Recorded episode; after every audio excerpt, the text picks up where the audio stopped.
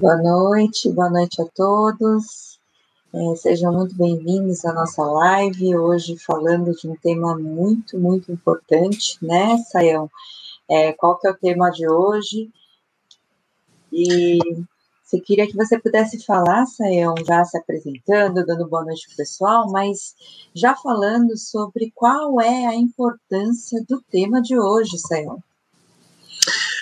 Bom, Suzy, vamos aí, né, dar um, um boa noite, boa tarde, bom dia aí para gente de todo lugar, né, que está conectado com a gente.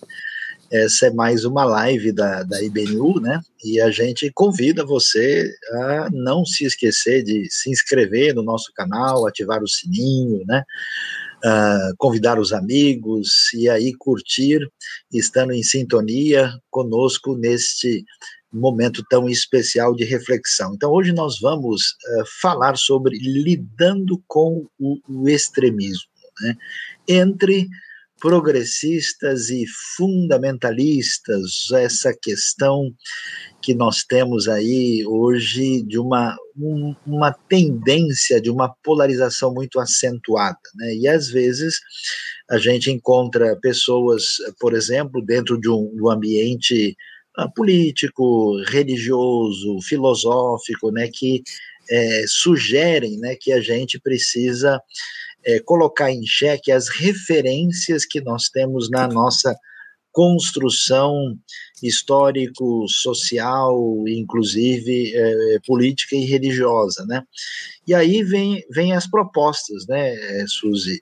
E essas propostas, elas são né, colocadas aí para gente e elas então sugerem mudanças em relação aos paradigmas. Parece que algumas dessas mudanças podem ter alguma razão de ser, mas algumas são muito assim preocupantes, né? São caminhos uhum. assim não trabalhados, não andados e, e que parecem trazer uma série de pontos de interrogação que são pertinentes. Do outro lado, tem aquela turma que diz, ó, foi feito assim no passado, era desse jeito e aí a gente não mexe, né? Então, numa espécie de proposta assim que a gente chama de pretéritofilia, né? Quando o indivíduo diz, ó, era assim, o jeito é esse, e aí esse caminho de eh, tendências supostamente inovadoras, que às vezes nem são tão inovadoras assim, uhum. e tendências muito conservadoras entram numa rota de colisão. E na hora de construir a sociedade, construir a nossa vida em conjunto, família, uh, mundo de fé, isso de fato pede aí uma uma percepção maior, né? E aí hoje então nós queremos fazer um exercício de reflexão sobre isso para ver, né? Será que a gente tem um caminho melhor entre os extremos de uma polarização acentuada? Então, esse é o nosso assunto de hoje. Você está mais do que convidado a refletir com a gente aqui na IBNU. É isso aí, refletir com a gente e convidar também pessoas para refletirem junto. E hoje a gente tem aqui uma pessoa também muito, uma convidada especial, né?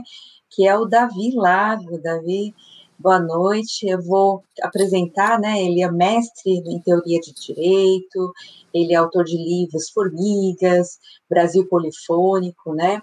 É pastor batista, pesquisador do Laboratório de Política, Comportamento e Mídia da PUC, né? É, então, seja muito bem-vindo. É, hoje a gente vai aqui acabar uh, falando muito né, dessa sua área, que é a política, e eu já vou, antes de você dar boa noite, eu já vou fazer a pergunta, você já dá boa noite, você já começa respondendo aí para a gente começar esse debate, tá? É, que, que a gente deve entender, Davi, quando a gente fala de pautas progressistas? Que demandas estão assim presentes nessas pautas? E quais são as realidades sociais que favorecem essas demandas, né? Então, fique à vontade aí para dar boa noite para o pessoal e a gente pode conversar sobre isso. Obrigado, Suzy, obrigado, IBNU, pastor Luiz Saião, toda a equipe também, né, o Johnny, que está aí atrás da plataforma, organizando aqui com a gente. Primeiro, agradecer o convite, agradecer o amor da IBNU. Eu tenho recebido nesses dias muitas mensagens dos amados irmãos e irmãs, orações pela minha família, né? Minha mãe, três meses internada por causa da Covid, e eu tô aqui num quartinho de, de hotel aqui em Belo Horizonte. Ela tá com a previsão de alta agora para essa semana. E eu queria aqui publicamente agradecer o amor de vocês, muitos irmãos mandando mensagens para mim. Eu fico muito feliz e claro, pastor Saião sempre cuidando da gente. Então, primeiro agradecer. Segundo lugar, já vou deixar desde o início aqui que eu não tenho vergonha nenhuma também de dizer não sei, né? É um tema muito tenso, de, tenso e denso, né? Denso dada a amplitude da literatura que ele envolve e tenso, como o pastor Saião pontuou agora no início, dada né, essa exacerbação do, da, da, da, violência, da agressividade no debate público. Então, eu também não, vou, não tenho vergonha de dizer não sei para alguma das perguntas que possam ser feitas, né, no final, principalmente quando abrir. Somos aprendizes, estamos aprendendo juntos a tirar esse emaranhado de questões. Agora, eu percebi então três pontos principais nessa, nesse conjunto de perguntas inicial, né? Primeiro, então, o que, que são as seriam pautas progressistas aí, né? Primeira coisa que eu queria destacar, então, é, é então seria as pautas progressistas, quais são as demandas delas e quais realidades sociais favoreceram essas demandas. Então, são três ideias principais aí na pergunta. Primeiro, eu queria destacar né, a pluralidade de progressismos. Quer dizer, o pastor Saião, ele já apontou a ideia, a noção geral, né? Qual que é a concepção geral de, de progressismo? É essa aposta no futuro, essa ideia de uma evolução contínua, de um, uma abertura grande para o futuro, né? poucas amarras com o passado. Então, essa é a, a noção geral de progressismo. E aí nós temos inúmeras concepções específicas de progressismo, né? Eu queria até destacar algumas delas que, que são muito muito fortes, linhas do, das pautas progressistas, das ideias progressistas, né? Uma delas é o positivismo, né, de Augusto Conte, que até cravou a palavra ali ordem e progresso na própria bandeira do Brasil. Né? O, o, movimento republicano no Brasil no final do século XIX era embebido em ideias que estavam na moda na época. Foi uma corrente filosófica que é foi o positivismo. Outra, né, é anterior, né, é o iluminismo. Né? Existe um texto é, muito conhecido em filosofia de Manuel Kant, resposta à pergunta o que é iluminismo, o que é esclarecimento, o que é ilustração, onde o Kant vai falar que a humanidade caminha para uma autonomia intelectual, deixar a infância, a menoridade intelectual e uma maior autonomia no pensamento. Então, as ideias iluministas, que tem vários porta-vozes contemporâneos, né, falam sobre isso, sobre essa autonomia, essa emancipação do ser humano. Então, o iluminismo não deixa de ser também uma corrente progressista nesse sentido amplo. Nós podemos citar um terceiro, um, uma, um terceiro viés, que é o cientificismo, ou seja, a crença, uma crença na, na ciência e na tecnologia que poderão emancipar o ser humano, dar maior liberdade, maior poder ao, ao gênero humano, ao, à criatura humana, né? E, e, desse modo tapar buracos de, de, respostas que nós não temos, né? Existe um trecho, inclusive, numa obra de Bakunin, Mikhail Bakunin, que é né, um dos pais do movimento anarquista, né? Que ele demonstra forte viés cientificista. Ele diz assim no livro Deus e o Estado. Ele fala assim, o Bakunin, olha, é, Deus não passa, a ideia de Deus não passa de um tapa-buraco para as nossas ignorâncias. Né? E ele, ele afirma nessa obra que a ciência vai descobrir o que não se sabe ainda e não será mais necessário, então, apelar a Deus. Veja que esse é um credo, né? O cientificismo é a crença na, na onipotência da ciência, digamos assim, né? É uma crença exagerada diviniza a ciência, é uma, é, mas não deixa de ser um, um, um, tipo de progressismo também, né, que vai caminhando. E, e vou dizer aqui, talvez, aquele que seja o mais influente assim, no, no debate da teoria política, que é, é ligado à Revolução Francesa, que é inclusive o momento né, os revolucionários na, na, na, França, é o momento, inclusive, que nós ganhamos esse significado para, para a palavra revolução política, como nós usamos hoje. Quer dizer, a derrubada do status quo, a derrubada de um sistema né, do, antigo, do, do antigo regime, dividido em castas, né, a monarquia, a realeza, o clero e o terceiro estado, lá, o povão. Então, os revolucionários, né, na, na, Revolução Francesa, quando a gente usa a palavra hoje em dia, né, fulano é um revolucionário, fulana é uma revolucionária, está usando nesse sentido ligado à Revolução Francesa, de derrubada da, da ordem social para uma inauguração de um novo tempo, uma aceleração no tempo, tudo isso está na ideia de revolução. Então, veja, eu citei alguns exemplos de diferentes progressismos. O que, uhum. que há em uhum. comum entre essas ideias? Positivismo, iluminismo, cientificismo, os revolucionários, a Revolução Francesa. A ideia de que nós temos que ter uma grande abertura para o futuro, né? A resposta está no futuro. Temos que poucas é, ligações às amarras passadas. E aí cada um vai ter um viés. Agora, quando a gente fala progressismo no contemporâneo, né? Aí tem um livro do Mark Lilla que fala sobre progressismo muito que se popularizou nos últimos anos, vários autores falando. Nós estamos falando de algumas pautas muito claras que aparecem em partidos que se autodenominam, autoproclamam ou que, que puxam para si essa ideia de progresso, né? posso destacar pelo menos um, um, algumas ideias. Né? A primeira ideia é dos identitarismos, né? fortalecimento de minorias, de identidades que historicamente tenham sido opressas, é, injustiçadas, como a mulher, o, né, o feminino, a mulher, como as questões ligadas a etnias, né? Eles falam sobre a questão do gênero, a, a transposição de gênero, a abolição de gênero. Então, essa é uma demanda muito clara é, entre pessoas que dizem, não, isso é uma causa progressista, é, é, é, a derrubada de antigos limites que a moralidade, a religião é, colocou na sociedade, nós queremos derrubar. Isso é, por quê? Porque tem a ideia que isso é ruim, isso amarra o gênero humano, ele tem que ser liberto, emancipado dessas supostas amarras. Né? Outra causa, para né, fechar aqui minha fala, para não estender demais, é a questão do meio ambiente, né? A questão do meio ambiente. Nós precisamos agora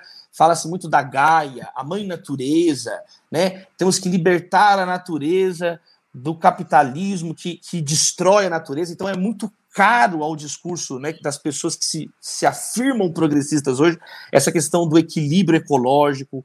É, Usa-se até a expressão cada vez mais comum, né? Justiça socioambiental, tá vendo? A justiça envolve não apenas a questão social entre os seres humanos, mas a questão do ambiente, os direitos dos animais. Então, pelo menos dois blocos de demandas progressistas, né, dessas, desses vieses diferentes progressistas, que são muito claros é, no, no, no contemporâneo. Né? E para fechar em uma frase aqui, né, quais realidades, então, por exemplo, que levaram pelo menos essas duas pautas que, deu, que eu falei rápido aqui, né?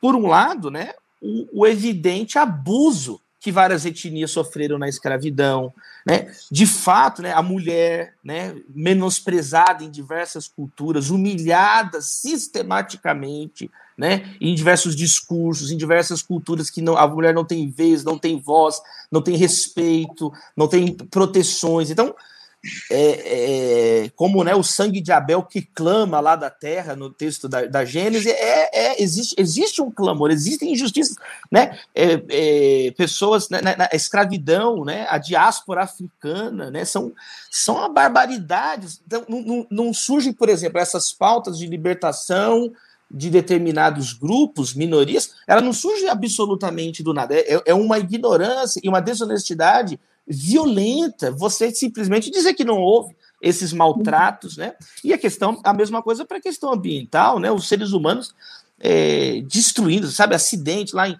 em, em Fukushima, no Japão, acidente é, do Chernobyl, né? Na Europa Oriental, acidentes nucleares que, que destroem regiões inteiras, inviabiliza a vida humana, animal, é, das plantas, vegetal, não é? Então, essas demandas, essas realidades sociais, essas realidades dessas demandas, elas têm um fundo, todas elas têm um fundo, não surge simplesmente, aleatoriamente, é, não é à toa que há uma adesão, né, não é à toa que há, certo, ela, ela é tão persuasiva, não seria tão persuasiva assim se, se simplesmente é, fosse uma coisa meramente, né, completamente desconectada. Então, a partir de certos esteios que nós verificamos no, no dia a dia, há uma força, há um combustível para esses diversos progressismos. Então, uma fala inicial, Suzy, pastor muito, Saião, se eu estiver errado, bom. é só falar comigo. Aí. Não, muito bom, Davi. É realmente é bem esclarecedor, assim, bem simples e esclarecedor, né? É uma necessidade realmente grande e uma busca, né, intensa das pessoas e através, talvez, dessas ideias. Aí a outra questão é de como lidar com essas ideias, mas é uma necessidade e uma busca que a gente tem, né? Mas agora saiam de outro lado, né? A gente, como é que a gente vai e tem que entender o conservadorismo, Saião?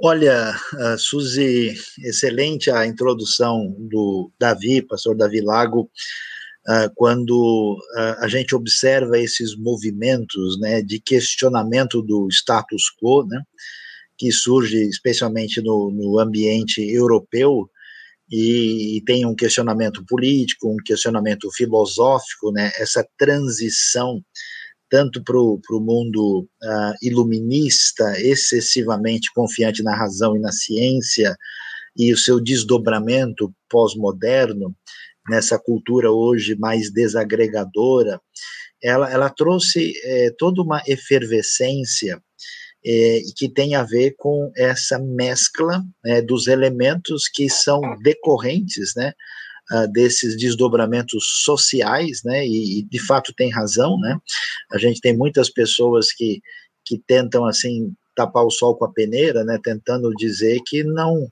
não houve exatamente aquilo que a, nossa história mais recente, pelo menos, nos apresenta, quer dizer, tem coisas que são centenárias, até milenares, né?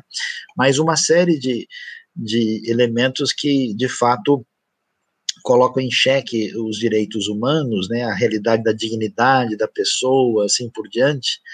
E aí nós temos esses dois lados, né, numa espécie de reação problemática acentuada, eu diria que surge uma turma assim, depende do que nome as pessoas se dão ou que rótulos se colocam nelas, mas elas são genericamente incluídas dentro de um ambiente progressista, que é um pessoal de uma desconstrução acentuada, né, que tenta ter uma ruptura completa com o passado, e enquanto muitas dessas demandas exigem respostas, vamos dizer, de enfrentamento e de, devidamente é, colocadas diante da situação. Aí chega então o, o, o, pessoal de, com um enfoque diferente, dizendo: não, olha, é o seguinte, esses desdobramentos, na verdade, eles estão colocando em xeque a realidade da tradição religiosa. Nós temos, no nosso caso, a cultura do Ocidente, uma cultura da cristandade, que envolve o seu desdobramento, quer seja no ambiente católico, ortodoxo, protestante, e esses movimentos eles são destituídos de uma referência de espiritualidade e, portanto, eles querem romper e, e praticar aí uma espécie de postura de, de repressão, né, para usar a terminologia do Viktor Frankl, né, do inconsciente transcendental, né, uh, e aí então se, se, se, se apresenta uma série de, de posturas de de que o fenômeno religioso é inimigo de uma sociedade construída no futuro. Né? Além disso, é, são colocadas outras questões no ambiente conservador também do ponto de vista da, da construção de uma sociedade por um modelo mais próximo uh, de uma economia competitiva, muitas vezes descrita como liberal ou neoliberal, que tem o seguinte raciocínio: olha, se nós deixamos de lado né, é, é, essas pautas e, de fato, valorizamos a competição, o, desenvolvimento do indivíduo, aquela, aquela, aquela coisa que tenta se relacionar né, com a tradição da ética protestante, né, nós vamos ser produtivos e sendo produtivos nós não vamos ter que ficar é, dizendo que ninguém deve ser protegido ou deve ser especialmente cuidado e se nós tivermos uma caminhada nessa direção nós precisamos apenas de leis justas não tem nada que se preocupar com qualquer grupo que esteja sofrendo algum tipo de relação de prejuízo. Se nós fizermos isso, então nós precisamos garantir o direito à propriedade, à competição, à economia livre, à religião da tradição e defender os valores ligados à moralidade clássica, que tem a ver com a sociedade monogâmica de inspiração cristã na tradição do Ocidente. Aí a gente fica numa situação interessante, Suzy, que ah, as pessoas acabam tendo ah, a seguinte postura. Eu acho que os dois grupos fazem isso. A gente, a gente entra numa, numa, numa ótica que define as coisas como os pecados capitais e os veniais. Né? Uhum. Então, dentro de uma tradição progressista, tem coisas que são excessivamente pecaminosas e que a gente não pode jamais permitir. E outras coisas a gente, vamos assim dizer, né, passa o pano, para usar a expressão popular nacional, e deixa para lá. E da mesma maneira, acontece algo semelhante naquilo que é né, um posicionamento dos conservadores em relação. Eu acho que um, um, exemplo aqui, eu não quero defender nenhuma posição nem outra, é a maneira como, por exemplo, as pessoas de perfil uh, esquerdista interpretaram e entenderam aquilo que tinha acontecido com o atentado contra o, o, o candidato à presidência Jair Bolsonaro, né? Então, para esses grupos, isso foi minimizado. Ao mesmo uhum. tempo, quando houve o assassinato da Marielle Franco, no Rio, né, o pessoal dito conservador também minimiza, colocando isso num segundo plano. E aí nós vamos ver, então, esse cenário né, que é, é complicado, porque os conservadores, de fato, reagem de maneira forte contra todas as demandas progressivas, praticamente, entendendo que elas serão a raiz de uma problematização mais intensa dentro da sociedade.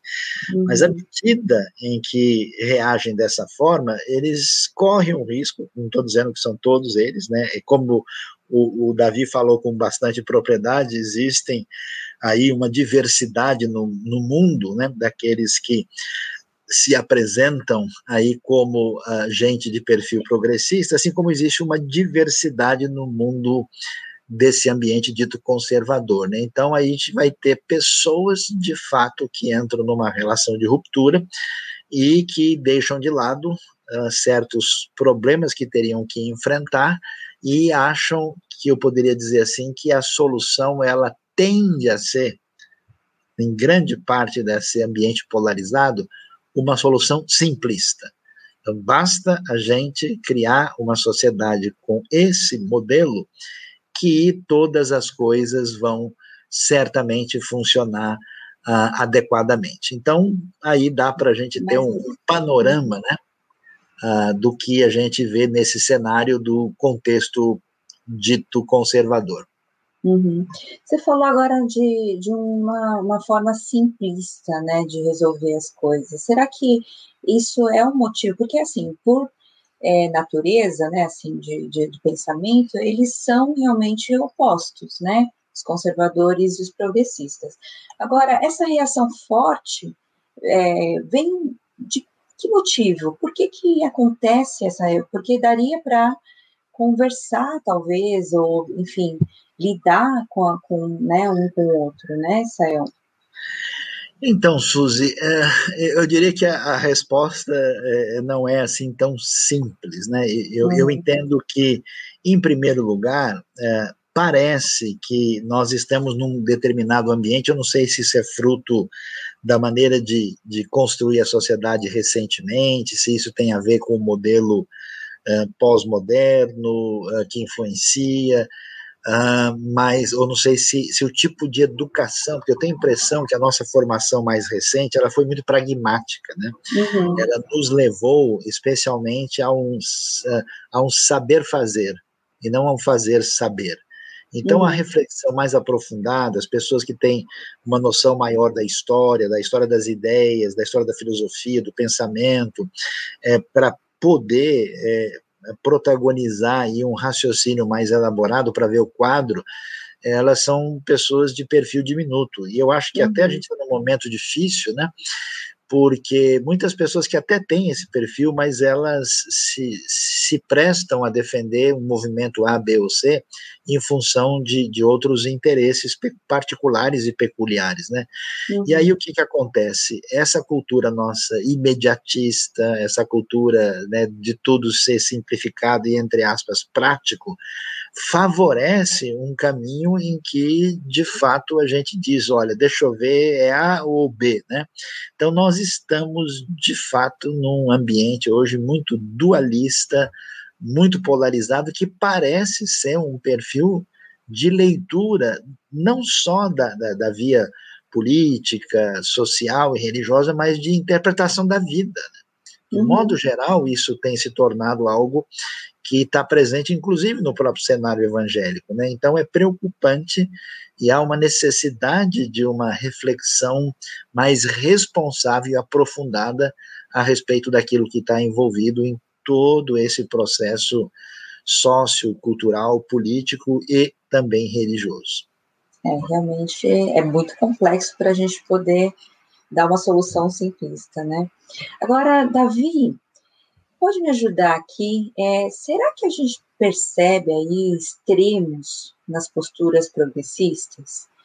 É, assim, a gente pode pensar que existe dois pesos e duas medidas, né? Porque parece que em alguns momentos, né, assim, a gente vê como é que a gente entende essa questão, por exemplo, do silêncio de tantos ativistas em situações de ameaça aos direitos humanos.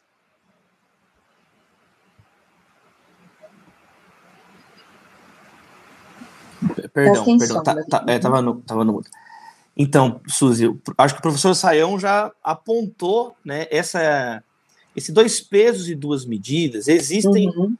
em, em, do, em todos os lados, principalmente quando a gente cai também no erro de considerar progressismo e conservadorismo como uma marca, né? Uma marca que eu vou aderir a uma dessas marcas como se elas fossem puristas. Na vida real, não tem como ser só progressista ou ser só conservador. Na vida real, né, nós é, precisamos das duas dimensões. A vida comporta, e, e, a gente tem que aprender a conciliar as duas dimensões da nossa vida, é, senão é, é a nossa vida é inviabilizada. Aliás, né, dentro do, do conservadorismo, por exemplo, existe uma matriz mais é, cética que exclui, inclusive, né, a, a crença. Muitos ateus são conservadores, né? Eles creem na não existência de Deus uhum. e defendem o conservadorismo não em valores, em verdades universais que são asserções universais, proposições universais, mas em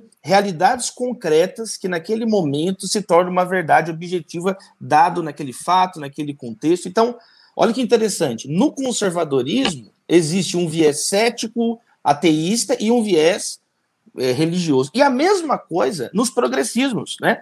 Existem progressismos, como o pastor Saião apontou, que excluem Deus, né? Eu li até um exemplo do Bakunin, o cientificismo do Bakunin, mas hoje em dia, né, eu, eu até diria que os progressismos atuais são extremamente místicos. Eles buscam é, preencher isso, só que em outros campos, né? É, principalmente, existem até evangélicos progressistas, existem, mas eles vão ter, quer dizer, eles vão tentando é, colocar no discurso é, outros outros créditos. No Brasil há um, há um res, todo um resgate que eles falam aos povos é, ancestrais, às religiosidades, à sabedoria dos povos da floresta, e há uma, uma abertura muito grande desses setores progressistas a esses outros tipos de racionalidades religiosas, de pensamento e práticas religiosas, né? Outra coisa que eu queria pontuar também, ouvindo a, a fala do professor Saião, pastor Saião, é que muitas vezes, então, uma mesma pauta pode ter diferentes fundamentos, mas assim, a, a, a, pauta é a mesma, mas você consegue defender ela usando diferentes arcabouços. É outro, outro, outro ponto que a gente não pode deixar passar aqui. Né? Por exemplo, é possível defender né, a, a justiça social a povos que foram escravizados no passado, através de doutrinas progressistas, mas é possível defender a mesma ideia baseado na fé cristã, né, é, ortodoxa, digamos assim, o protestantismo clássico. É possível defender a mesma ideia baseado na democracia. Um democrata Ele quer a convivência. A democracia parte da ideia da isonomia entre os cidadãos, né? Quer dizer, é, todos têm isegoria, igual direito de fala numa sociedade democrática contemporânea. Uhum. Então, é legal a gente apontar que às vezes vai ter um, uma demanda que o progressista vai defender de uma maneira e o conservador vai defender de outra maneira, mas é o mesmo ponto. Quer dizer, é outro indício para nós daquilo que Amos Oz, o escritor, disse. Né? Amos Oz faleceu recentemente, mas Amos Oz ele tem uma, uma frase que eu gosto muito, que ele fala assim, essa coisa do John Donne, de que nenhum homem é uma ilha, né? Legal, mas assim, ele fala: o que, que é o homem então? Ele fala: o homem é uma península, a condição peninsular do ser humano. Por quê? A península, parte dela é voltada para o mar, mas tem um filete ligado ao continente. Então, o, o Amos Oz, ele fala assim: assim é o ser humano, parte dele é voltada para o futuro, ou aqui no nosso contexto, né? Parte dele é progressista, olha no horizonte, mas ele tem parte ligada ao continente, à família, alguém o gerou, ele, ele cresceu em determinada cultura, existem coisas que são dadas, né? Alguns rabinos até falam, né? Ninguém pediu para nascer, né? Quer dizer, é, tem coisas que não está no controle da pessoa. Então, eu acho que essa brincadeira também do Amos Oz, ela joga uma luz nessa questão aqui, né? Quer dizer, é um, é, na vida real não existe esse purismo, né? Aliás, nós temos em política que tomar muito cuidado quando a gente está conversando de teoria política com as abstrações, né? Porque Estado, por um lado, é uma abstração, Estado é uma abstração, né? Como mercado é outra abstração. Então, o que, que, que nós devemos ficar atentos sobre extremos, né? Que o extremo é justamente isso, os extremismos, fanatismos. É, é, quando a pessoa ela é mais apegada a uma marca, a uma ideia, né? as palavras são bonitas, as palavras, é, a palavra liberdade, né? a palavra amor, existe palavra mais bonita que essa? Quer dizer, elas são convincentes, elas são persuasivas, mas quando a gente coloca, né, é, numa análise mais ali da filosofia analítica para calcular não, o que está sendo dito aqui, muitas vezes é até a mesma, o mesmo ponto de vista. E aí se torna, na verdade, não um debate filosófico ou teológico, é muito mais um debate é político, é um debate de partidos brigando, né? de, de grupos, partidos que eu estou falando aqui no sentido amplo, né?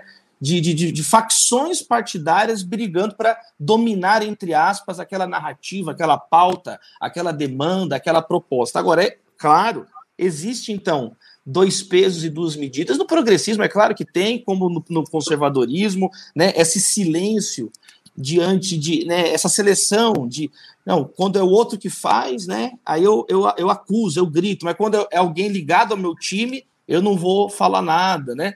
Agora, uma outra acusação é, muito famosa que é feita aos progressistas é com relação até mesmo a a questão do discurso, né? Existe toda uma briga na uhum. filosofia, né? Existe até um caso famoso, para fechar aqui essa fala, é o caso Sokol. Né? O que, que foi o caso Sokol? Um sujeito que não entende nada de, de filosofia, ele escreveu um texto, assim, só com palavra mirabolante, o desconstrutivismo deletério da loucura envidraçada das cidades vítreas. Ele escreveu um negócio que não seguia, era nonsense puro. Ele digitou um monte de coisa assim que soava bonito, mandou para um periódico é, de, de, viés progressista e foi publicado esse texto. Ele fez uma armadilha, ele fez uma armadilha de propósito. Aí publicaram debateram sobre o texto que não significava nada. Aí o próprio autor, é o, chama Caso Sokol, né?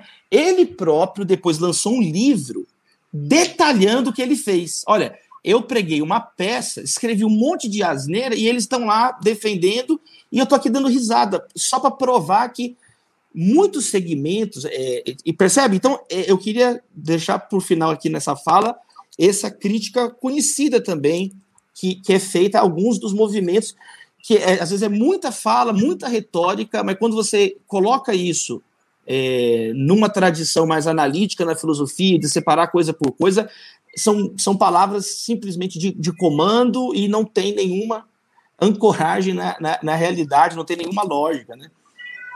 É verdade.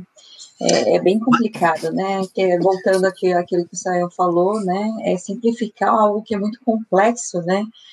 É, mas, Sayão, assim, voltando um pouquinho essa questão do silêncio né, dos ativistas em relação à ameaça aos direitos humanos, porque é, parece que todo mundo está falando sobre os direitos humanos, né? Tanto progressistas, enfim. O pessoal está falando sobre liberdade, por exemplo, né? O pessoal fala. E por que, que se silencia quando se trata em, de algumas ameaças eh, graves, né, a esses direitos humanos?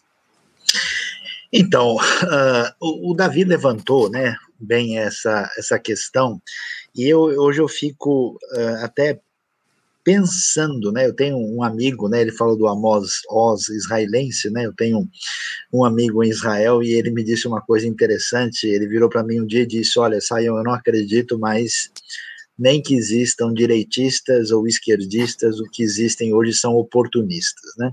Uhum. E eu fiquei pensando, né, na, naquela, naquele posicionamento dele, né? Então, o que é curioso, por exemplo, são pessoas assim que são de perfil uh, conservador, Uh, e essas pessoas, é, elas, por exemplo, é, têm posturas de minimizar coisas assim absolutamente absurdas, né? Então, por exemplo, ah, não, o apartheid não era bem assim, não, o Martin Luther King é apenas mais um aí na história, e, e eles tentam, né, ao mesmo tempo, por exemplo, apresentar com todas as as referências, tudo que aconteceu no comunismo soviético, tudo que aconteceu dentro da, da, das tradições históricas mal fadadas de inspiração marxista, né? Mas quando vai falar, por exemplo, da invasão americana no Vietnã, quando vai falar dos interesses americanos no Oriente Médio, quando vai falar do colonialismo europeu, aí o tom muda, né? A coisa assim tem outro cenário. E da mesma maneira, o pessoal, assim, de perfil que se apresenta, né, como gente progressista, se, por exemplo, agora o movimento Black Lives Matter, né? Então, olha, é uma, realmente uma injustiça, existe um problema social sério, grave, né? Mas se existem é, negros sendo assassinados no interior da Nigéria, uh, ou em Moçambique por uma ação jihadista, que é até curioso, né? Por exemplo, esses movimentos nunca criticam o procedimento dos jihadistas, né? Se alguém ataca uma sinagoga na Europa e mata judeus, né? Uhum. Aí esse pessoal silencia. Então você vê um selecionamento e curioso, e gente que defende a vida e defende o aborto, né? Uh, gente que defende a liberdade, mas defende, eh, minimiza uh, Coreia do Norte e Irã, né? Uh, gente que defende a democracia e defende uh, uh, o bem-estar, mas não vai falar nada das empresas americanas, europeias, Uh, japonesas que estão destruindo, por exemplo, a China e outros lugares do mundo e destruindo o meio ambiente, né? Então é um negócio complicado demais e a gente fica assim pensando que o pessoal tem que acordar e despertar para enxergar, né? Essa realidade de maneira uh, mais objetiva, mais nítida, porque é muita contradição. Às vezes a gente fica assim, né? Falando, não é possível que a pessoa tenha, desculpa a expressão, a cara de pau, né? No momento levantar uma bandeira do amor, do, do benefício humano e no momento seguinte fechar a, os olhos para enxergar certas coisas uh, muito óbvias e a gente então precisa ver isso com bastante atenção. Agora, também do outro lado, né, Sayão, falando, é, será que os movimentos conservadores também não flertam aí com tendências de extrema direita e até podem se tornar aí uma ameaça à democracia, porque se defende, mas ao mesmo tempo, dependendo de como você se, se, se posiciona, você pode acabar ameaçando, né, essa democracia que nós falamos tanto, né? Será que esses extremismos são, não são perigosos demais? Olha, Suzy, a gente tem que aprender um pouquinho com as lições da história, né? Uh, então, você tem né, determinados momentos em que acontece um, um, um, caos organizacional, existe uma flexibilidade na maneira de dirigir a sociedade, e a gente observa, por exemplo, o fenômeno né, pós. É, crise da Bolsa de Nova York de 29, né, aquilo que acontece no cenário aí imediatamente pós-guerra, os problemas decorrentes do Tratado de Versalhes, a, a, o enfraquecimento do Império Otomano, a convulsão social na Europa, a imigração, tudo isso. De repente, num piscar de olhos, assim, o ambiente europeu, e não só europeu, né, porque a gente vai ter isso, de certa forma, presente também na realidade latino-americana, vai ter presença disso na, na Ásia, especialmente no Japão, né? Mas de repente você tem um movimento nazista, né? Que surge com uma força e toma um espaço rapidamente na Alemanha. A gente tem o um movimento fascista na Itália, você tem o franquismo e o salazarismo na Península Ibérica, então a coisa foi de uma vez. E, e, e realmente uh, o pessoal tenta negar, especialmente o pessoal que é mais assim ligado ao mundo conservador, vamos assim dizer, é minimizar né, essa situação, mas de fato é preocupante. Eu me assusto, por exemplo, com muita gente de perfil dito conservador que tem, por exemplo, uma, uma espécie de paixão pelo conflito armado. Eu não estou dizendo aqui que, que a pessoa, é, se, por exemplo, se alguém pode ou não ter uma espingarda na fazenda para se defender de um animal. Eu não estou tratando desse assunto. Eu, eu para mim, eu já vi vários cenários, inclusive fora do Brasil, um pessoal que tem uma relação, me desculpem aqui ser objetivo, doentia, com violência, e gosta de ver o filme do cara dando tiro na cara do outro. Quer dizer, uma coisa assim que eu custo para digerir e entender qual é a razão disso. E existe, de fato, um negócio que me parece uma coisa rancorosa, uma coisa problemática, e acho sim que existem muitos movimentos que se apresentam como conservadores que flertam sim com extrema-direita, que minimiza a ditadura, que minimiza conflitos armados e que coloca a coisa de uma maneira, inclusive, onde existe assim a trivialização do discurso violento como se isso tivesse o direito de permanecer no cotidiano. E eu, eu, eu sinto essa preocupação no ar. Né? Hoje eu fico assustado porque a gente tem esse exemplo uh, de leniência diante do ódio, diante do discurso pesado e, e que diz respeito à face do outro, né? Que para lembrar pensadores aí como uh, Emmanuel Levinas, né, para lembrar de gente como Martin Buber, né, como pessoas que, que valorizaram assim esse elemento inalienável do ser humano expresso no seu rosto, né, que evoca essa imagem divina. E então isso é preocupante porque é, eu acho assim que a gente tem, oh, desculpa, vou criar um neologismo, a UFCização, né? uh, uma espécie de, de, de ringuização do ambiente social, onde, uh, assim, a gente uh, vê que, que me, assusta lembrar de Gênesis 6, né? Porque a terra havia se enchido de Hamas, hebraico violência, uhum. e isso gera todo um processo. Então, assim, é, é, saudades da Madre Teresa de Calcutá, né?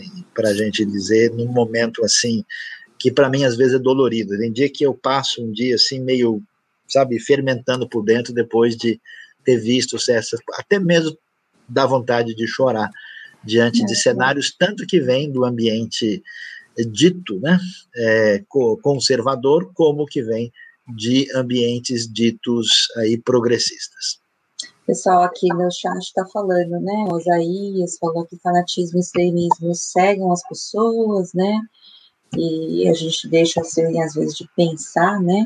É, e aqui o pessoal falando também sobre a própria democracia, né? O His Heist, falando que é, a própria democracia também leva, levada ao extremo já causou muitas guerras, né? Então, isso é um grande problema mesmo. Bom, é, Davi, Pode também, é, a gente queria entender um pouco sobre essa questão, por que, que tanta gente, Davi, se torna refém de uma polarização, desse extremismo, uma polarização acentuada nessas questões, né? Será que é uma herança cultural? Será que é falta de informação, essa simplificação né, de tudo, messianismo? O que será que é, hein, Davi?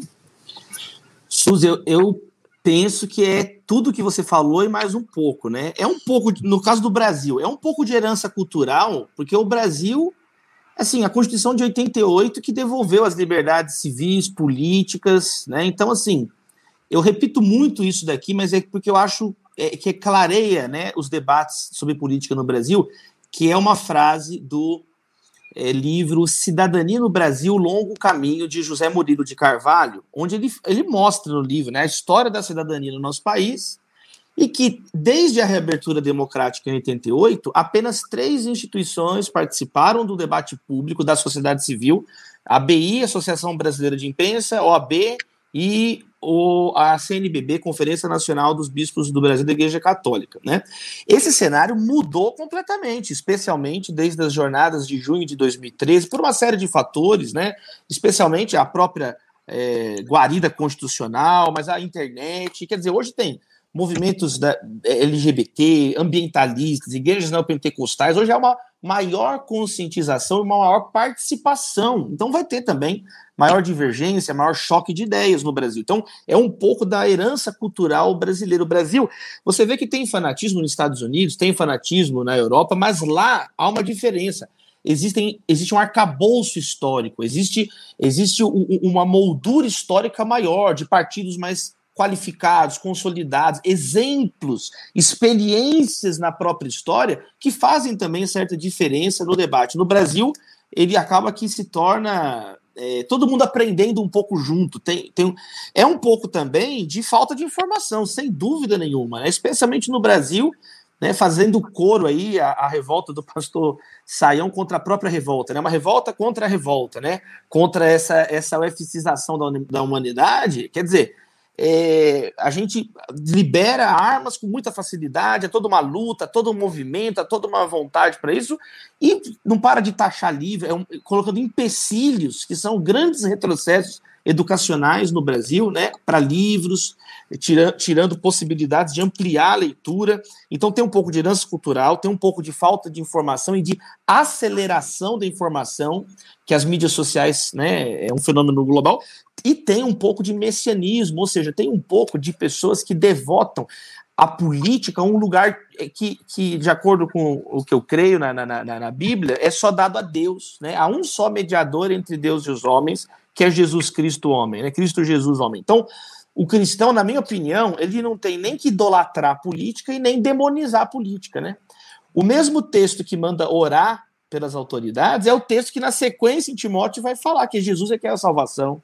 Então, tem gente que fala só o primeiro lado, não podemos demonizar a política, porque aqui, ó, tem que orar pela autoridade, envolver, mas aí ele esquece o outro, o outro resto do verso, que fala que é só Jesus que salva acaba que tem uma atitude messiânica, como se a atividade político-partidária, ideológica, fosse trazer salvação para a vida da pessoa, vira a religião da pessoa, vira né, a deificação da pessoa, né? E, e, o cristianismo veio justamente quebrar essa ideia, né? É, separar a separação entre a esfera de Deus divina e a esfera do Estado a Deus, o que é de Deus, a César, o que é de César, é a grande contribuição cristã para a teoria política em todos os tempos, né? Então, existe, é, Cristo é Kyrios, né? É de, meu reino não é desse mundo. Então, o cristão, ele, ele é súdito de Cristo numa dimensão espiritual e vai lidar com a dimensão terrena, com amor, com vontade, mas sem jamais messianizá-la. E eu diria, além desses três pontos, né? Eu diria que outro problema é que as pessoas não saem do clichê, fica só no clichê, se contenta com o clichê. Então a gente tem que aprofundar e ir em busca. Peraí, será que realmente um, um, exemplo, um exemplo, eu pensava isso, eu vou falar, eu tenho liberdade para falar, porque foi um episódio que aconteceu comigo, né? Eu pensava né, que todo progressista ele não falava mal das ditaduras. Até que um dia eu debati com o Tiago Amparo, que é, é, um, é negro, gay, escreve na Folha de São Paulo, ativista do, do, dos movimentos LGBT. E eu fiquei surpreso, né? Eu, eu era ignorante. Ele pegou e começou a descer a lenha nos, nos, nas ditaduras. Falei, olha que interessante. Eu, eu às vezes, no, numa bolha, lendo só um tipo de literatura, não, e quando eu vi, não, existe então possibilidades, às vezes, que a gente pensa que não existe. Então, a gente ir em busca também né, de, de, de, de superar os nossos próprios preconceitos, encontrando né, é, outras pessoas que não são esses como o pastor Saião disse, os, os falsos defensores da tolerância, né? E pessoas hipócritas que defendem a tolerância, os direitos humanos no discurso, mas na prática estão eh, falando de, de, de, matar. Então, é, para fechar, né? É, eu vejo que a gente está num momento onde a gente tem que encontrar as convergências. É um esforço coletivo, é um esforço de encontrar onde estão as convergências nossas, né? E aí tem, eu fecho esse bloco com a citação de um economista.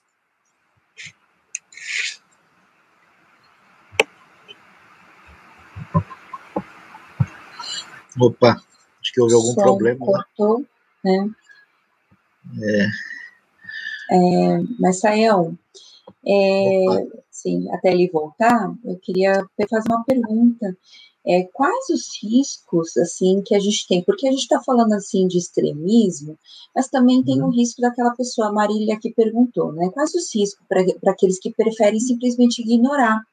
Aqueles que falam, não, não vou refletir nisso, né? É, não vou pensar nessa realidade. Aí fala, não quero entrar nessa intriga e que, que, é, que acontece? Qual é o risco da pessoa fazer isso também? Não, Suzy, eu vou ligar né, isso com o que o próprio Davi estava falando, né, dessa dificuldade que muita gente tem né, de se tornar refém de um pensamento problemático, polarizado, em função de uma proposta messianista. O que está por trás disso? Né? Quando eu me coloco numa situação de refém, de uma espécie de salvador da pátria, né?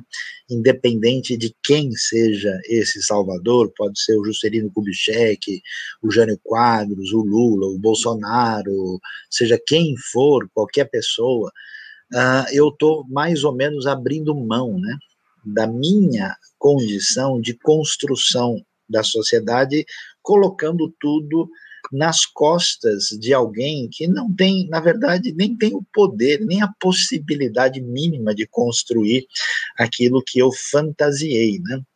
E, e isso uh, faz com que a gente abra um caminho perigoso, uh, exatamente para as ditaduras, sejam elas de que perfil possam ser, onde você tem um mega estado dominante, onde todas as decisões são tomadas e eu fico aqui numa posição de um indivíduo que não é mais sujeito da história nem responsável nesse processo. E então, esse caminho faz com que muita gente fu faça a sua fuga, né, venha fugir, uhum. ou por uma adesão messiânica problemática ou por uma alienação.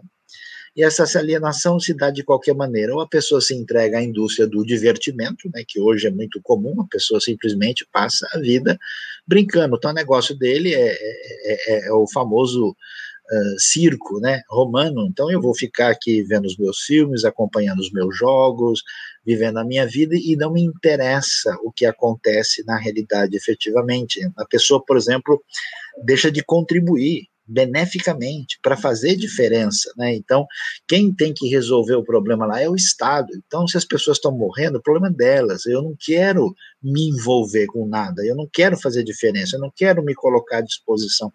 E essa alienação, ela se torna mais problemática quando a gente vê né, a possibilidade da entrada de um determinado regime político ou determinada figura carismática é, que tenha más intenções e que ocupe todos os espaços, e aí a gente sabe disso, né? É, eu já estive em diversos países onde a liberdade é muito limitada, né? E, de certa forma, é, em alguns casos, o povo colaborou com isso através de um processo de alienação, né? Então, assim, a consciência política é diferente é, de uma postura meramente partidária, de quem está a serviço de determinado grupo. A consciência política é uma necessidade de qualquer cidadão responsável e ela deve ser feita pelo cristão a partir de paradigmas que a gente tem e, portanto, uh, tomando atitudes muito além do, do voto, mas na vida prática, para construir uma sociedade uh, saudável e equilibrada e que seja promissora. Então, esse é o caminho aí. A gente pede desculpa aqui, parece que o, o, o Davi ainda teve dificuldade técnica e não conseguiu é, retornar. Voltar, Mas vamos né? continuando. Mas você falando, eu acho que é muito importante a gente lembrar dessa questão da responsabilidade, né?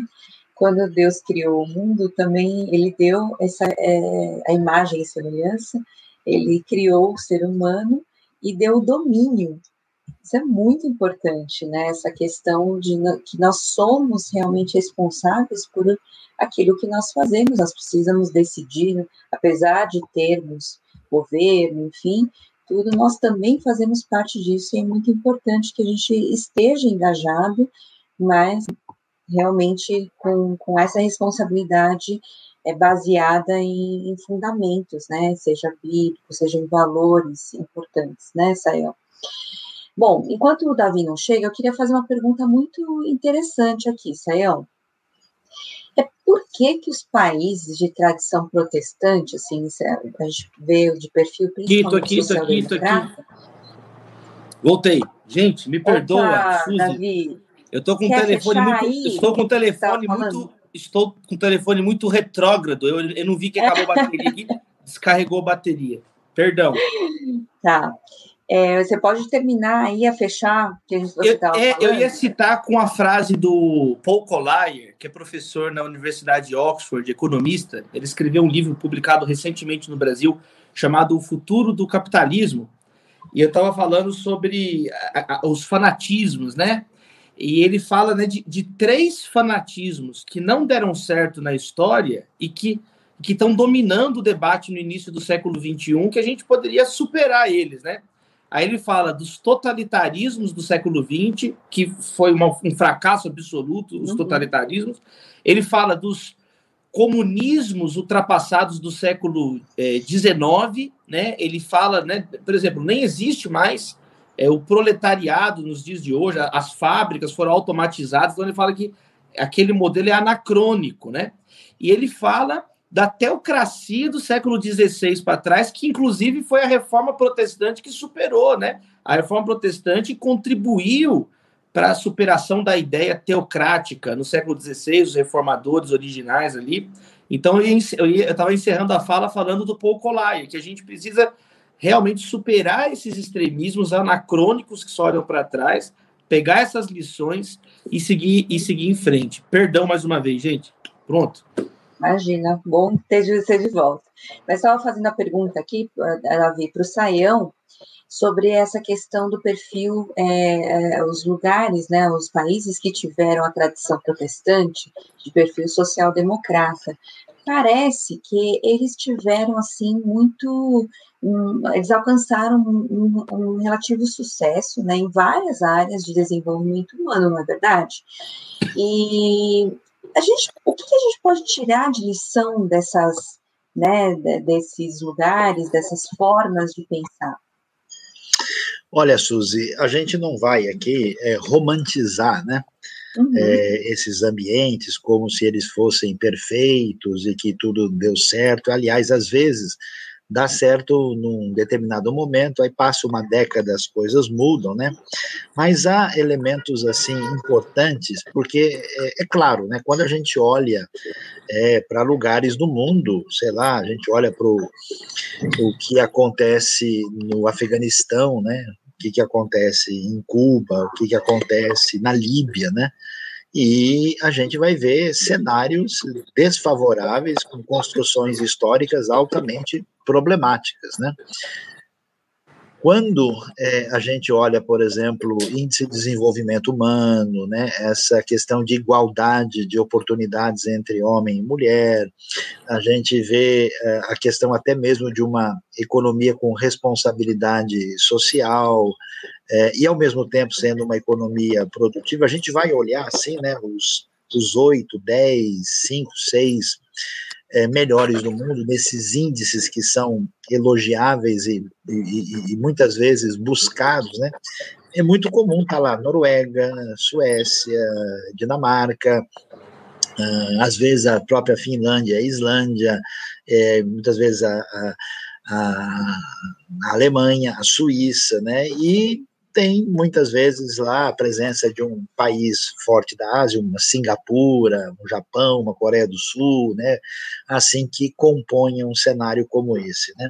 O que, que a gente vai ver? O Davi mencionou aí, né, um dos elementos que faz parte do que, inclusive, a gente quer é, compartilhar e valorizar aqui, que é a questão é, da própria reforma protestante, que traz uma grande libertação em relação a esse tipo de totalitarismo religioso que marcou o, contexto do final da Idade Média. Né? O que, que a reforma faz? Ela, ela potencializa o indivíduo a partir dele se tornar um sujeito que tem acesso ao texto sagrado e ele se torna intérprete. Né?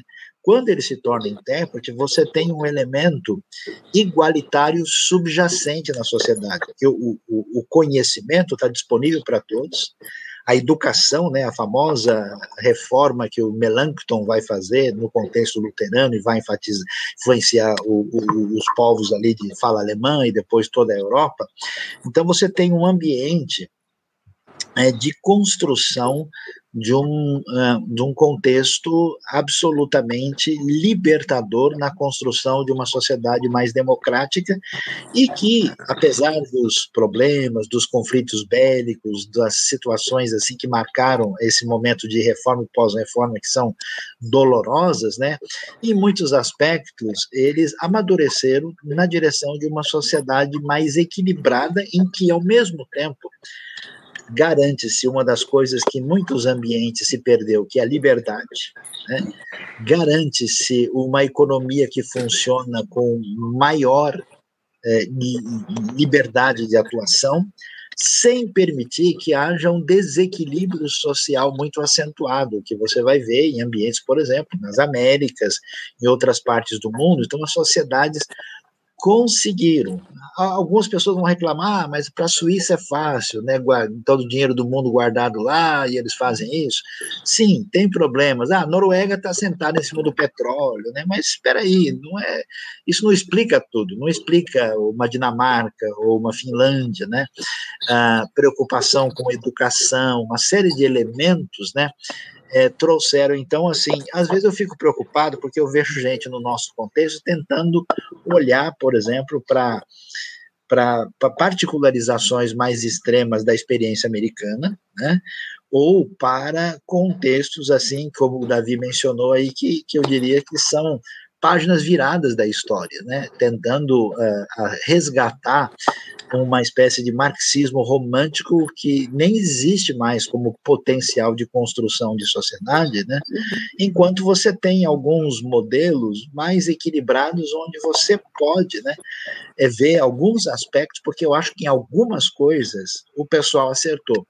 E nesses aspectos a gente tem que ser humilde e dizer: olha, esse modelo está funcionando melhor e acho que temos algumas coisas para aprender com países né, que apresentam índice muito melhor do que o nosso, ou do que a maioria do mundo, em vários aspectos, e curiosamente, a maioria deles tem tradição protestante e tem exatamente o papel, a influência da ética social bíblica na construção da sociedade. Não sei se o Davi queria articular um é, pouco mais, como ele conhece mais política e economia. É, desculpa, é, que, à vontade. Que isso, nosso mestre aqui é o professor Saião, tudo aprendiz, ó.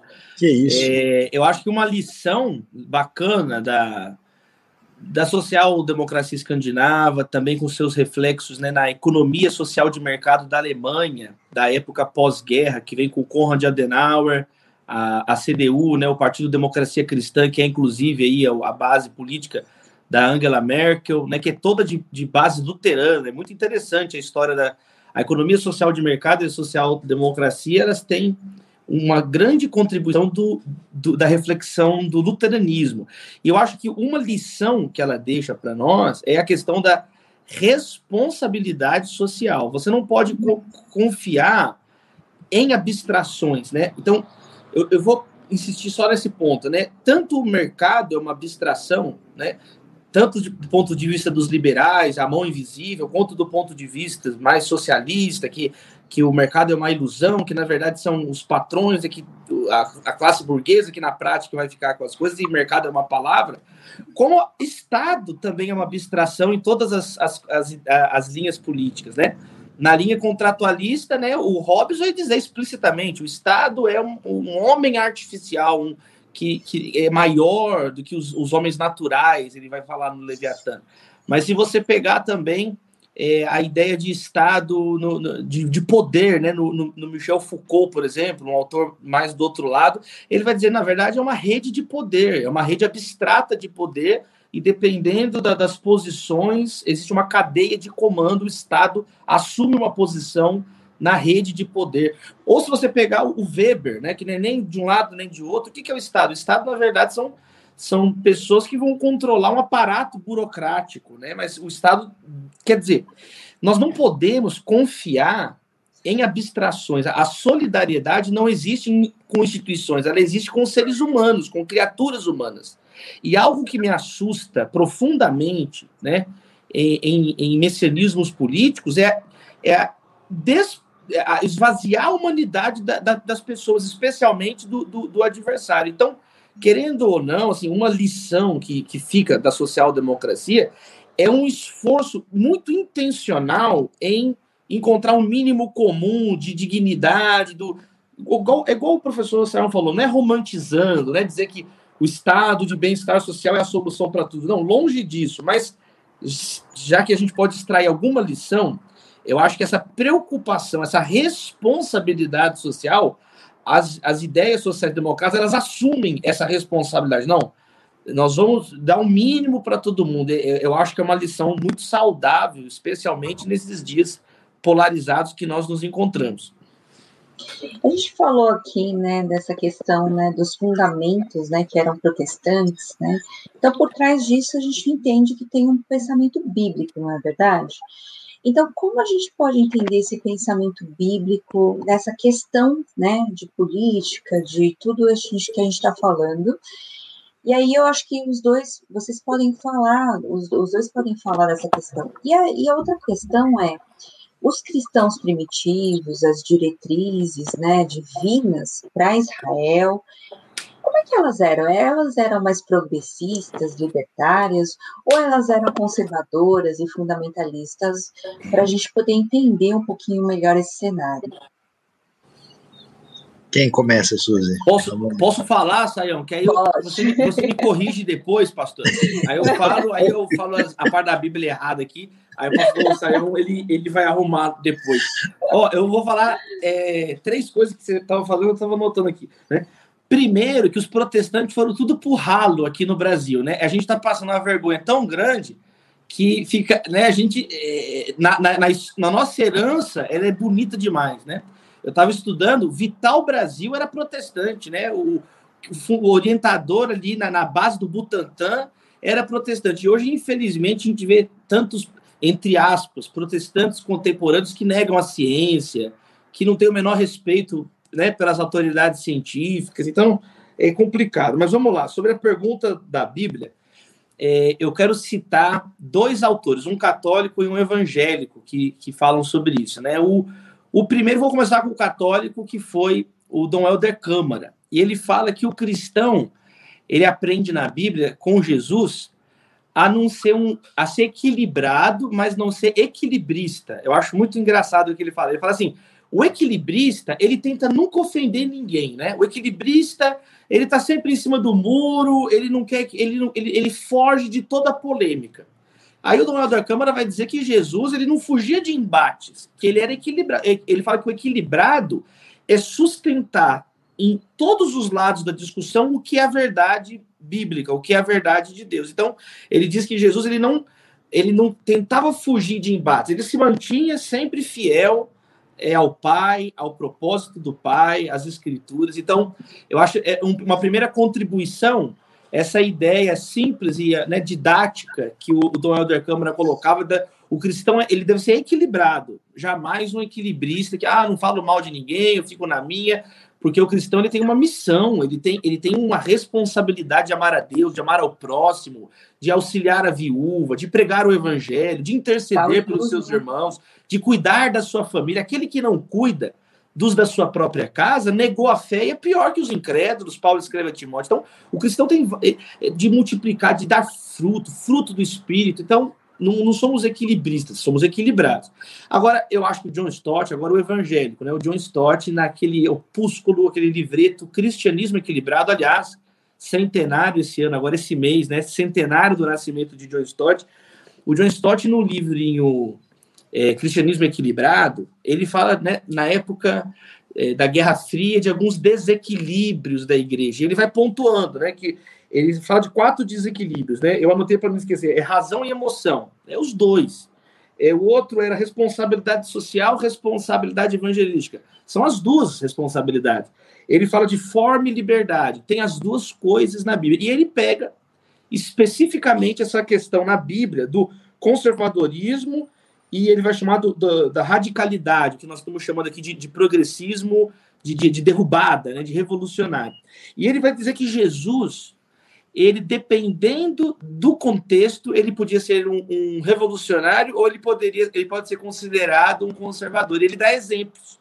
Então ele fala que Jesus ele foi um conservador porque ele disse assim: eu não vim abolir a lei, eu vim cumprir, eu sou o pleno cumprimento da lei. Então nesse sentido é impossível ser mais conservador que Jesus. Ele falou: aliás, eu sou o único que vou cumprir a lei que ninguém conseguiu, não vai passar né, é, um tio da lei se não, antes de cumprir. Eu vim cumprir a lei, eu não vim abolir a lei. Né?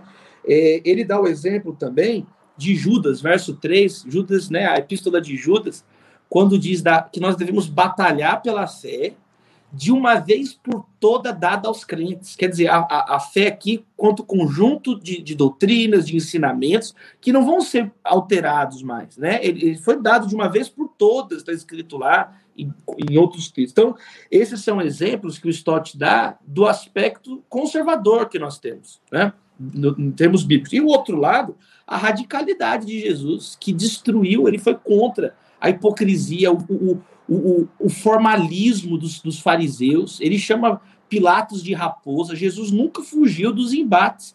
Né? E esses, esses embates, eles vão. É, há uma escalada nos embates que culminam com a entrega dele, ele se entregando na cruz do Calvário. Então, eu acho muito muito legal o jeito que o Stott coloca, né, que existem aspectos que nós devemos ser conservadores e aspectos que nós devemos ser mais despojados, né, abrir mão de direitos. Ele fala que Paulo abria mão de direitos. Olha, eu tenho esse direito, mas ó, eu abri mão desses direitos, né? Eu sigo para o alvo. Então, eu acho interessante a gente ter aí esse, esse equilíbrio e essas ideias desses dois grandes pensadores, é um católico e um evangélico. Agora o pastor Sayão me corrige as asneiras que eu falei. que isso. Bom, Davi, uh, Suzy, eu estava ouvindo aqui e me lembrei de uma coisa muito interessante, né? O, o famoso Jacques Ellul, né? que escreveu sobre o significado da cidade, ele de perfil protestante francês, foi prefeito de Bordeaux, né, fez uma série de reflexões interessantes sobre é, teologia, Bíblia e política. Ele escreveu um, um livro que chamou atenção, que ele deu o nome de Anarquia Cristã, né? E aí o pessoal ouvia isso levava um susto, né? E quando você começa a ver o que ele está querendo dizer, ele, ele sugere que a gente nunca pode se tornar refém particularizado de sistema nenhum. Porque quando você se vende para um sistema ou para um partido específico, você perde voz profética, né? Que eu acho que é uma crise forte que existe hoje. Então, quem se intitula progressista, diante dos crimes progressistas, ficará quieto, né? E quem se intitula conservador, diante dos crimes conservadores, também não vai dizer nada. Então, nesse cenário, é, é interessante que ele diz: se a gente, é, de fato, rejeita né, é, é, esse arque, essa arquia, esse governo como referência predominante sobre a nossa vida, nós temos a condição de sempre questionar e criticar e bater de frente e de ser de fato sal da terra e luz do mundo. Então esse esse aspecto de que o nosso compromisso com Cristo e com as referências bíblicas está acima de tudo, me liberta da necessidade de ter que concordar com A, B ou C, porque a minha única referência é só Jesus, é o Kyrios, só Ele é o Senhor. E não importa se a minha tradição que vai dizer alguma coisa errada, se a minha denominação, se é o meu eixo da cristandade, se é o meu país, se é a minha lei, se é o meu partido político, Jesus está acima de tudo. E é curioso né, a gente observar, e muitas pessoas de fato tentam encaixar Jesus e os princípios bíblicos em alguma dessas pautas específicas. Olha, pessoal, vamos ser bem sinceros. Primeiro, a Bíblia deixa claro que o valor da dignidade humana e da vida inalienável. Então, quem uhum. defende conflitos e guerras arbitrárias, quem defende o uso de qualquer violência por qualquer motivo para tirar a vida humana, quem defende aborto, não pode estar tá em sintonia com os ensinos uh, de Jesus de jeito nenhum. É impressionante a quantidade de, de mandamentos que a gente tem na lei voltados para o pobre, o estrangeiro, a viúva, o órfão, o necessitado, até na hora da colheita, né? Aquilo que o sujeito está colhendo, ó, você não pode ser suvina em mão de vaca ao ponto de pegar tudo para você, deixa o que cair para os necessitados. Se havia toda uma preocupação na lei para uhum. evitar o, o, o miserável, né? Ah, e, e, é impressionante que Jesus vai enfatizar isso em várias situações. A igreja primitiva é conhecida, então, essa postura que eu vejo em determinados grupos do desprezo da misericórdia e dizer que simplesmente a pessoa tem que correr atrás de tudo sem considerar históricos, dificuldades, eh, problemas de saúde, situação de, de, de miséria inesperada. Eu, às vezes, passo dias com dor no coração vendo pessoas que estão precisando de ajuda e que simplesmente, como está acontecendo agora na pandemia, né? A gente tem um monte de órfão, né? E essas pessoas vão progredir como? Com os seus méritos. Eles não têm. Eles uhum. precisam ser ajudados. Então, é, Jesus fazia as coisas por misericórdia. O conflito da pandemia em muitos ambientes hoje faz com que a gente não enxergue aquilo que tantas gerações de cristãos enxergaram na história. Quando a coisa pegou feio, o que, que eles fizeram? Eles se colocaram à disposição das pessoas para servir. Eles foram cuidar dos doentes. Foi isso que chamou, isso que derrubou o Império Romano. Quando o pessoal viu que esse pessoal tinha aprendido com Jesus a ponto de amar os outros, de tal maneira que eles poderiam se prejudicar para beneficiar os outros, falam, peraí, essa mensagem aqui é diferente. Isso aqui não é um ensimesmamento egocêntrico e narcisista, é uma outra coisa. Então, uh, terminando, eu gostaria de me lembrar da cabeça de algumas pessoas que em viagens comigo chegaram à terra de Israel, né? E Israel tem uma coisa muito curiosa, porque como tem muita influência da tradição bíblica, a gente tem leis que apontam para os dois lados da situação. Né? Então, você vai ver a lei de ocupação uh, das propriedades da terra em Israel, é uma lei totalmente diferente do que um conservador gostaria de ouvir. Né? Ao mesmo tempo, é um país famoso né, pelo seu, uh, a chamada Startup Nation, né, onde você tem liberdade econômica, o valor da criatividade, ou seja, você tem elementos que fazem parte. O, o, o, Davi falou um negócio muito interessante de demandas e necessidades que são apropriadas por certos grupos e utilizadas por eles nas suas propostas de organização sociopolítica. Mas, na verdade, o foco dessas coisas, se você for examinar direito, está na palavra de Deus. Então, a gente não abre mão de liberdade, a gente não abre mão de dignidade humana, a gente não abre mão de valor do ser humano, a gente não abre mão da liberdade de servir e de cultuar a Deus no sentido bíblico do termo, não estou falando de uso de templos aqui, mas toda vez que um grupo realmente persegue a fé, os cristãos sempre mantiveram essa sua liberdade alienável, até mesmo em condição de perseguição de morte, e a gente não abre mão, porque a gente não pode fazer de duas coisas importantes: de amar a Deus sobre todas as coisas e ao próximo como a nós mesmos. Então, o meu desejo aqui, eu quero agradecer de coração, muito mesmo, Davi, por ter participado, é de fato uh, pedir que, nesse ambiente tão difícil, que a gente abra mão dos debates inúteis, que a gente abra mão da troca de farpas, de uma espécie de conflito que, na minha maneira de entender, representa uma, uma, uma, traição do bom espírito que envolve a proposta do evangelho. E que, em vez disso, a gente entenda que eu acho que essa é a mensagem final. Qual, qual que é o caminho é, da boa proposta política de um cidadão diante do mundo? É que a dor do mundo se torna a minha dor. É como se eu fosse responsável por fazer o máximo com a minha vida para que, de fato, esse mundo à minha volta tenha o reflexo do reino de Deus na vida das pessoas, ou o que, que, que, que de fato tenhamos um mundo que seja um lugar melhor. Né? Jesus nunca deixou para a gente uma, um ideal de abstração, ele não falou para a gente amar o sistema, amar a ideia, ele falou para amar o próximo, a pessoa que está diante de nós, tá?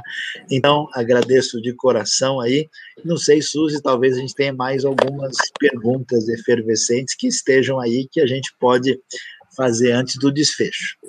Temos sim, Sayão. Eu acho que vale a pena, é importante falar, Sayão, e é uma pergunta que, assim, hoje a gente vê talvez voltar um pouco essa ideia, né, da teologia liberal, né?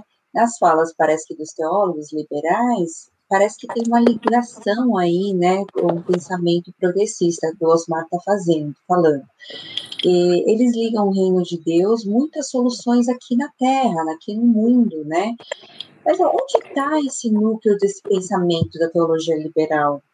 Eu não sei quem pode ou quem quer responder. É que teologia liberal é um termo um pouco amplo demais, né? É, isso pode significar uma série de coisas. Você tem teologia liberal no sentido que questiona a historicidade é, do, daquilo que a Bíblia nos fala, né, que coloca em xeque o relato bíblico. Tem outra teologia liberal que questiona os milagres e até diz que aquilo aconteceu, mas a explicação é outra. Tem teologia liberal é, que lê o texto com um, uma lente né, específica, é, uma interpretação predominantemente sociológica ou psicológica e tira e transfere a autoridade do texto para esse é, foco, mas assim, é, isso talvez, né, as pessoas estão chamando de teologia liberal simplesmente uma teologia que não é uma teologia evangélica conservadora comum e rompe com uma hermenêutica uh, histórica tradicional de leitura da Bíblia. Né? Uh, de fato, em função do contexto histórico da América Latina, uh, uma parte daquilo que é chamado de teologia liberal acaba enxergando os elementos do, do reino de Deus apenas na dimensão sociopolítica né? E imaginando que a gente vai implantar o reino de Deus trabalhando efetivamente somente nessa dimensão. Qual que é o problema desse enfoque?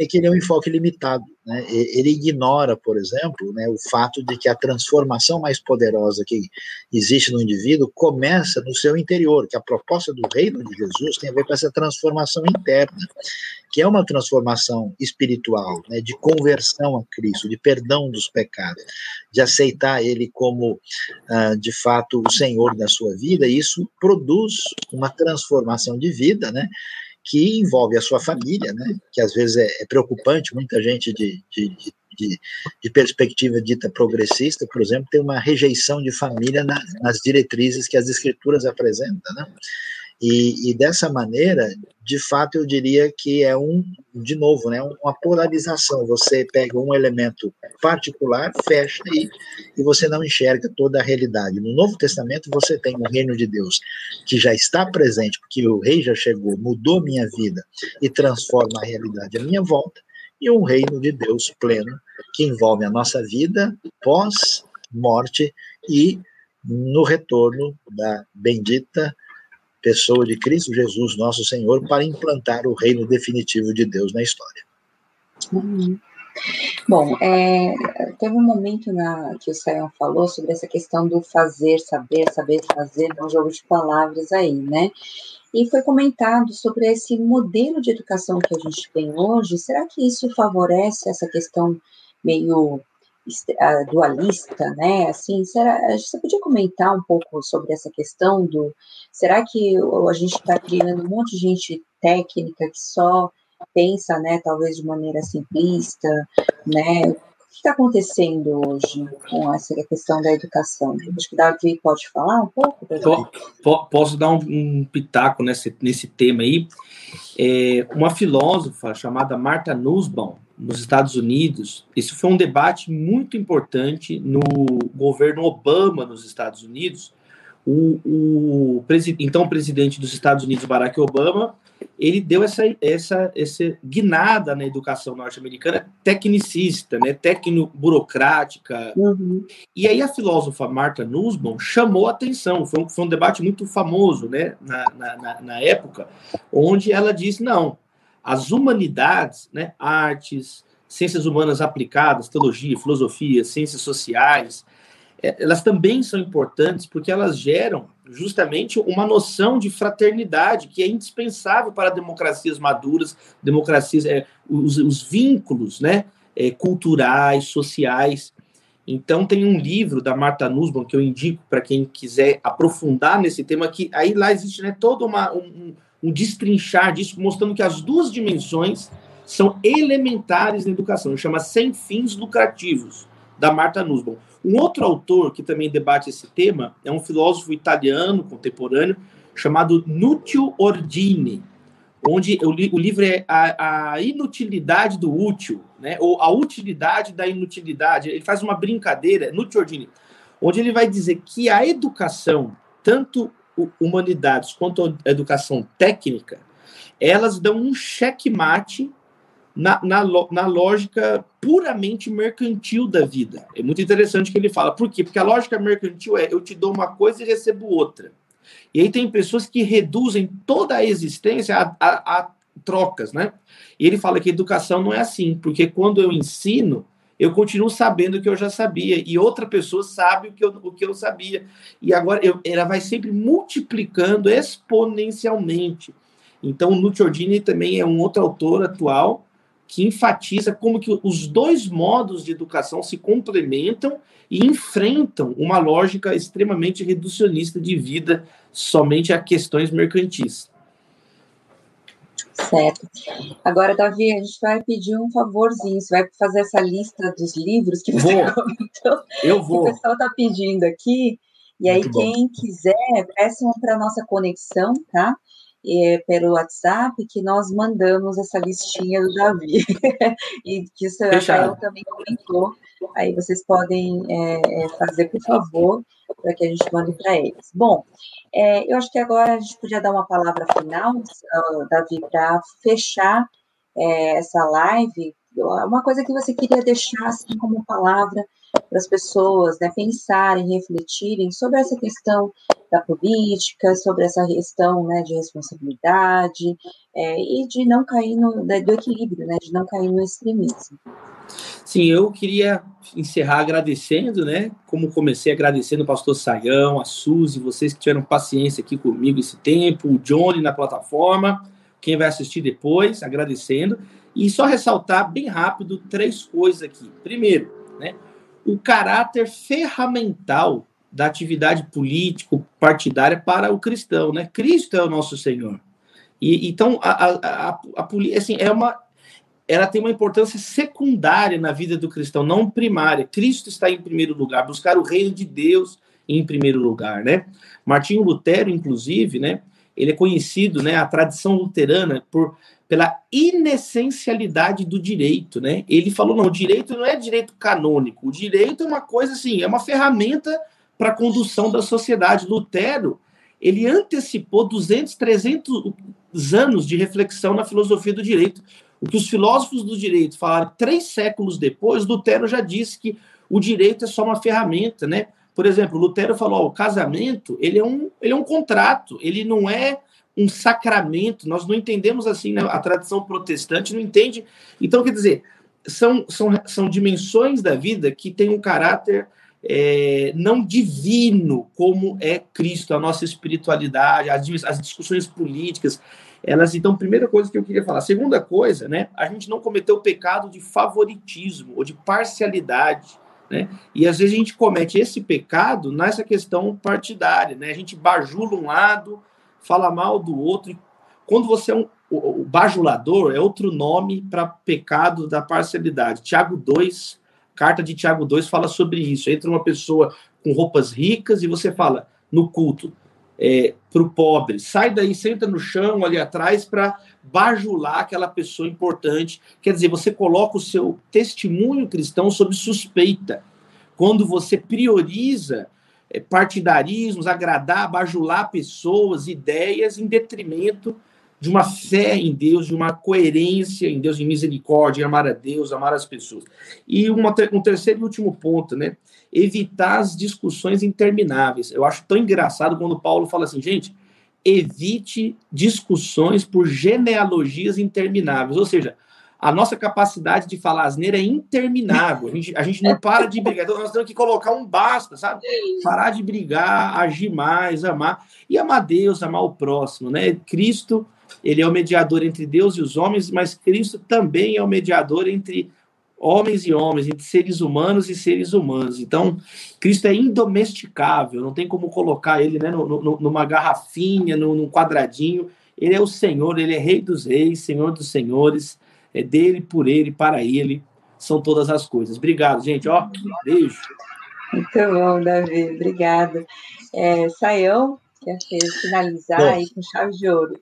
A gente agradece de coração Davi com a gente aqui, muito bom, né? Esse papo gostoso de reflexão aqui. Obrigado também aí a, a condução aí das perguntas aí pela Suzy, né? E o Jonatas, todos vocês estão convidados aí a estarem sempre presentes, seguirem os nossos cursos aqui, inclusive hoje até em parceria com a Teológica, né?